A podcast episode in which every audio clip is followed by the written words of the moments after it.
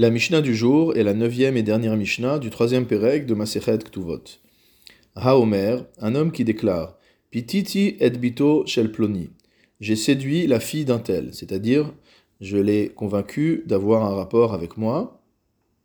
Mais Shalem Boshet Uvgam al devra payer aussi bien la compensation de la honte causée à la famille de cette jeune fille et à cette jeune fille, Uvgam et le défaut qui lui a causé maintenant, puisqu'elle n'est plus vierge, Alpi Atzmo, sur la base de sa propre déclaration.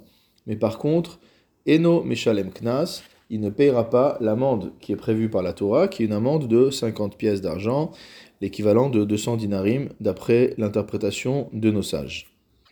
Ici, le chidouche de la Mishnah est que cette personne sera digne de foi, bien qu'il va entraîner un bgam, il va entraîner un dommage, un défaut à cette jeune fille.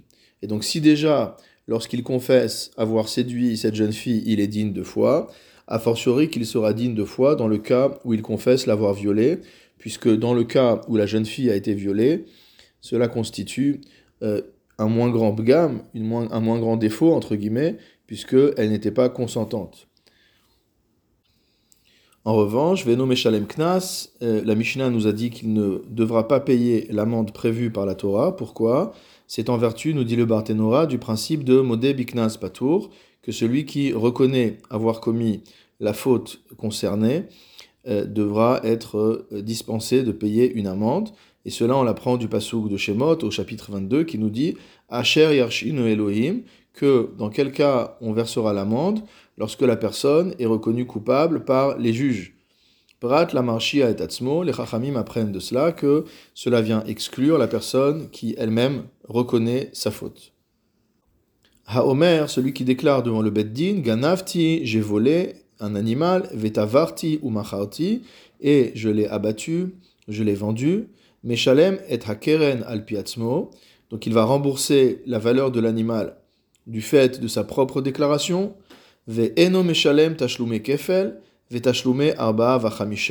Mais il ne paiera pas ni le double de l'animal, ni le, la quadruple ou la quintuple euh, valeur de l'animal, en fonction des cas où généralement la Torah impose ces pénalités. Pour toute chose qui a été volée, lorsque le voleur est, est, trouvé, euh, est dévoilé, entre guillemets, alors il devra payer le kefel, c'est-à-dire qu'il devra rembourser le double. Et lorsqu'il s'agit euh, du vol soit d'un bovin, soit d'un ovin, lorsque l'animal n'a pas été tué et revendu, il payera également le double. Par contre, s'il l'a tué ou qu'il l'a revendu, il doit payer tashlume arba vachamisha, c'est-à-dire quatre fois la valeur du bovin ou euh, fois fois la valeur du bovin, pardon, ou quatre fois la valeur de l'ovin. Si maintenant une personne vient déclarer au Beddin, Hemit Shori et Ploni, mon taureau a tué un tel, o, ou alors, Shorosh et le taureau d'un tel, Hareze Meshalem al Piatzmo, donc il devra payer sur la base de sa propre déclaration. Pourquoi ne dit-on pas, comme dans les cas précédents, qu'il est dispensé de payer? Parce qu'en vérité, lorsqu'il paye les nezakim, les dommages, ou qu'il paye le kofer, dans tous les cas, il s'agit de paiements qui sont des compensations financières et non pas des knasot, non pas des amendes, non pas des pénalités. Et donc les dommages qu'il a causés, ça, il devra les payer quoi qu'il en soit. Hemit Shori Avdo Shelploni. Si jamais il déclare Mon taureau a tué le serviteur d'un tel, Eno Meshalem al dans ce cas-là, par contre, il ne payera pas sur la base de sa propre déclaration.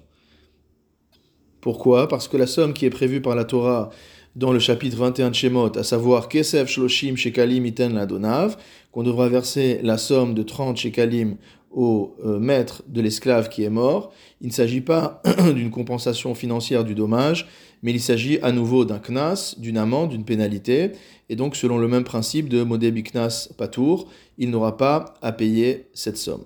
Zehaklal, la Mishnah a conclu par une règle générale, Kol Ameshalem Yater Alma Izik, toute personne qui devrait payer plus que le dommage causé, Eno Meshalem Alpiatzmo, ne payera pas ce surplus sur la base de sa propre déclaration, c'est-à-dire qu'il ne sera euh, obligé de payer cette somme que s'il y a des témoins qui sont venus euh, démontrer que cette personne est coupable. Mais si elle reconnaît elle-même sa faute, elle ne payera pas ce surplus.